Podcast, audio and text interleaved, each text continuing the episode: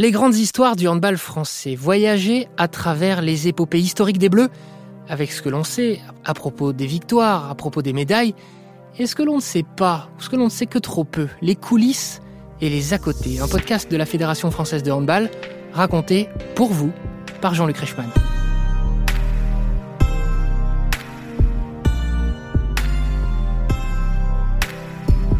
Jeux olympiques 2012. La course folle des experts.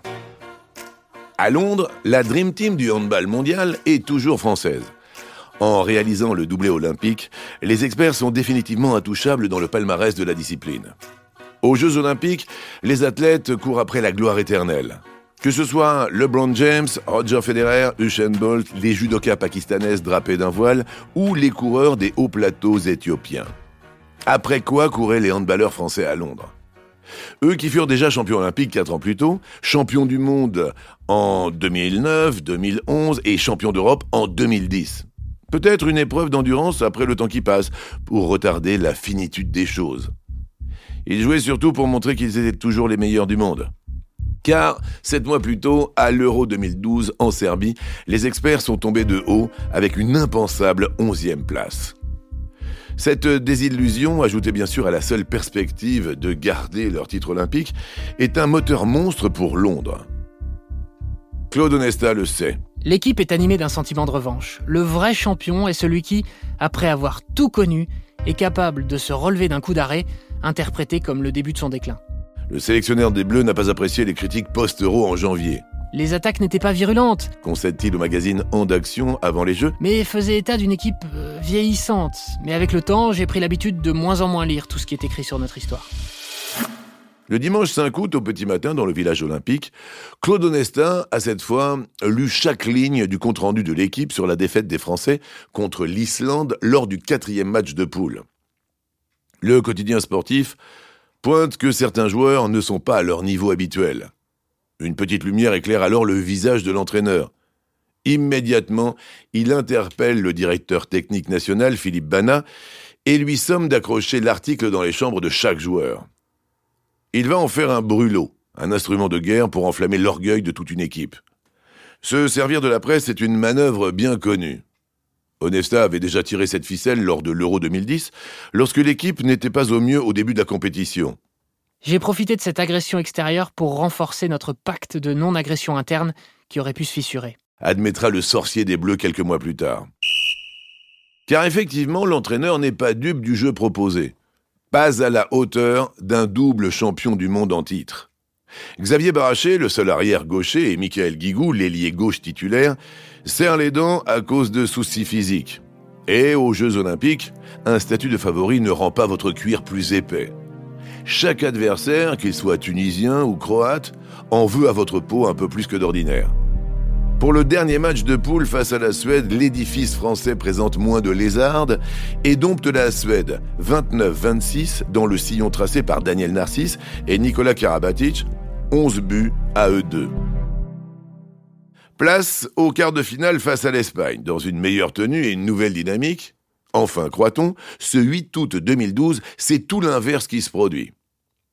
Il est 14h46 dans la Basketball Arena du site olympique londonien.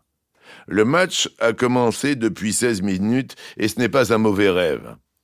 L'équipe de France n'a marqué qu'un seul but au gardien naturalisé, Arpad Sterbik, en état de grâce. Un but. Assis sur une haute gluante défense, 6-0, les Espagnols, vous l'aurez compris, ont profité de cette attaque littéralement atrophiée pour prendre 5 buts d'avance. Lors de la deuxième partie de la première mi-temps, l'équipe de France se décoince un peu et s'accroche à chaque réalisation comme un plongeur à sa bouteille d'oxygène. Et à la pause, elle vit encore, ne comptant plus que trois buts de retard sur l'Espagne. Jérôme Fernandez, recordman du monde de buts en équipe de France, soupire. À la mi-temps, on s'est dit qu'on ne pouvait pas faire pire et que Sterbik ne pouvait pas faire mieux après avoir arrêté une douzaine de tirs avec une très grande classe. Un autre match s'annonce et celui-ci a sans doute commencé en coulisses. À l'issue de la phase de poule, Claude Onesta a décidé de remplacer Guillaume Joly qui souffre officiellement d'une inflammation au genou par le numéro 18, William Acambray. Le Montpellierin était jusque-là le 15e homme de la liste et n'a pas encore joué. Un statut de remplaçant est dur à vivre aux Jeux Olympiques. Quand les copains quittent le village des athlètes, vous les accompagnez certes, mais avec un boulet à la cheville. Alors, Willy se défoule comme il peut. Cardio, muscu, beaucoup de muscu. Le corps reçoit sa dose d'endorphine, mais rien ne vaut l'adrénaline d'un match. 13 jours au mitard. 13 nuits sur un matelas de fortune posé dans un couloir qui aurait pu lui saper le moral. Même s'il avait en tête cette promesse d'Onesta. Le 7 juillet, au moment de la liste, je lui avais dit qu'il rentrerait à la fin du tournoi pour offrir des solutions à nos problèmes. Le problème que ne parviennent pas à résoudre les Bleus ce 8 août, c'est dynamiter la défense à plat des Espagnols. Mission dont s'acquittera fabuleusement William à Cambrai. Son premier ballon est une suave offrande à Michael Guigou à l'aile gauche. Mais la suite sera une violente charge, celle d'un bélier obstiné auquel se cramponnera toute une équipe. Une fois, deux fois, trois fois, sept fois. L'arrière français désagrafera point par point le corset ibérique qui avait tant étouffé les Bleus, jusqu'à le faire exploser dans les ultimes secondes. Dernière minute. Malgré quatre buts d'affilée d'Acambré qui ont permis à la France de mener 21-18, la Roja est revenue à 22-22 et dispose d'une balle pour reprendre les commandes. Mais, à 36 secondes de la fin, Johan Canella manque le cadre de Thierry Omeyer. Les Bleus mettent le ballon sous cloche. Il reste 5 secondes quand Nicolas Karabatic déclenche un tir. Repoussé une vingtième fois par Arpad Sterbik. Mais le ballon revient au 6 mètres dans les mains de William à Cambrai, lequel crucifie l'Espagne.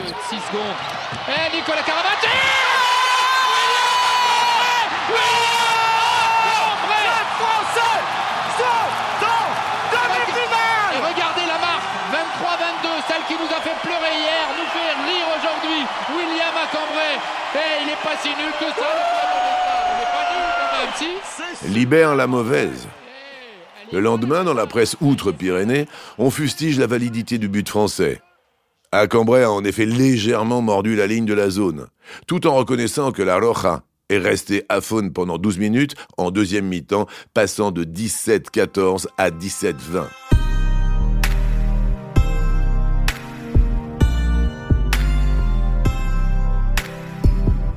La France est en demi-finale.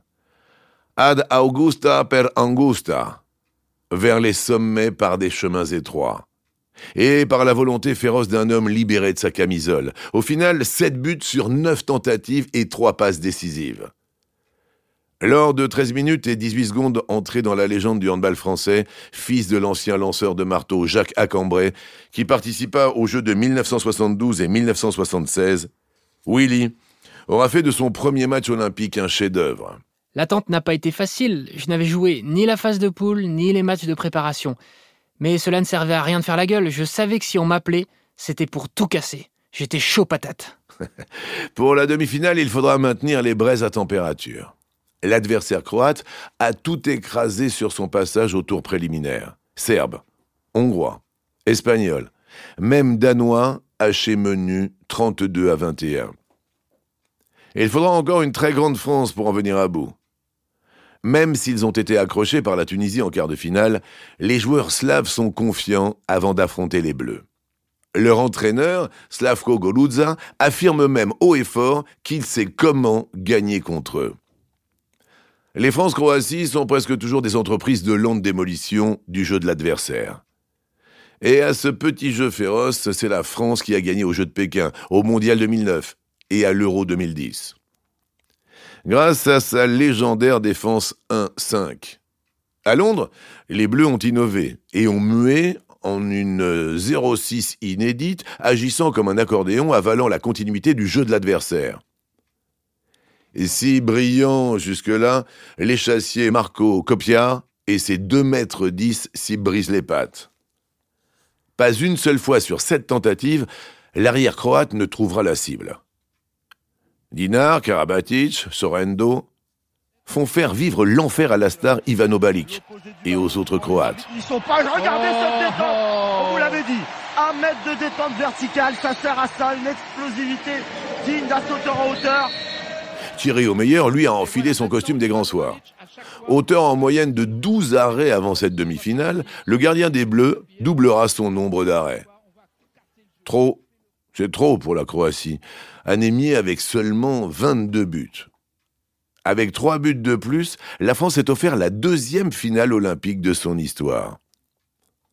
La Suède est la grande surprise du tournoi. Elle n'est même pas parvenue à se qualifier pour le mondial qui se déroulera six mois plus tard. Mais à Londres, le vieil empire a redoré son blason, éliminant le Danemark en quart puis la Hongrie en demi-finale. Comme prévu, rien n'est simple. Contrairement à la première opposition remportée 29-26 par les Bleus en phase de poule, c'est cette fois un bras de fer défensif. Les Suédois mènent 5 à 3. La France a réagi à la pause en menant de deux buts. Elle a même semblé un cran au-dessus en deuxième période. Mais elle n'a pas pu s'empêcher une nouvelle fin de match corsée. Juste avant la dernière minute, les Vikings sont revenus à un but. La France a la balle, mais joue à 6 depuis que Nikola Karabatic a été exclu. Dans ces moments de haute tension, ce sont souvent les artistes qui donnent le dernier coup de pinceau. Et les Français ont Lucas Ballot. Il reste 39 secondes. Le ballon est entre les mains du gaucher magique. La salle est en fusion, mais lui, son pouls bat plus calme qu'une horloge. Ses coéquipiers se sont écartés pour l'isoler. La suite, c'est lui qui la raconte. C'était quelque chose travaillé à l'entraînement. J'ai vu une brèche entre deux Suédois, je m'y suis engouffré, j'ai levé mon bras pour éviter le contact et j'ai placé mon tir où je voulais. 22-20, son but vaut de l'or. La Suède ne reviendra plus, les experts signent un doublé olympique et dominent toujours le monde. Ils rentrent dans l'histoire. Rendez-vous compte de l'exploit réalisé par cette équipe. L'équipe de France est encore championne olympique de handball. C'est fantastique, est. Je veux bien répéter ce qu'Ivano Balic est venu me dire après la demi-finale. Vous êtes la meilleure équipe de tous les temps. Il a l'air de connaître un peu le handball, alors je vais garder ça un peu en tête. Cette confidence murmurée à l'oreille de Claude Onesta ne révèle finalement aucun secret. La caravane passe, le trésor s'est encore enrichi, et les experts sont toujours hors du commun. Sur la plus haute marche du podium, le doigt visant le ciel avec un arc imaginaire, ils imitent la célébration d'Usain Bolt, la mégastar de ces Jeux. L'initiative, pas si potache, est de Daniel Narcisse. J'ai entendu dire que Bolt était une légende. Alors, tout en restant humble, on peut quand même affirmer qu'avec ce qu'on a fait à Londres, on fait aussi partie de la légende. Cette Olympiade en or, deux fois champion du monde, champion d'Europe et champion olympique pour conclure. Impossible de faire mieux, impossible. Voilà, vous venez d'écouter le podcast de la Fédération française de handball, les grandes histoires du handball français. À suivre, un autre récit sur d'autres exploits et d'ici là, rendez-vous dans le club de hand le plus proche de chez vous pour, à votre tour, écrire les petites et les grandes histoires de ce sport. Si cet épisode vous a plu, n'hésitez pas à en parler autour de vous, sur les réseaux sociaux, à vos coéquipiers, à votre coach, à vos amis.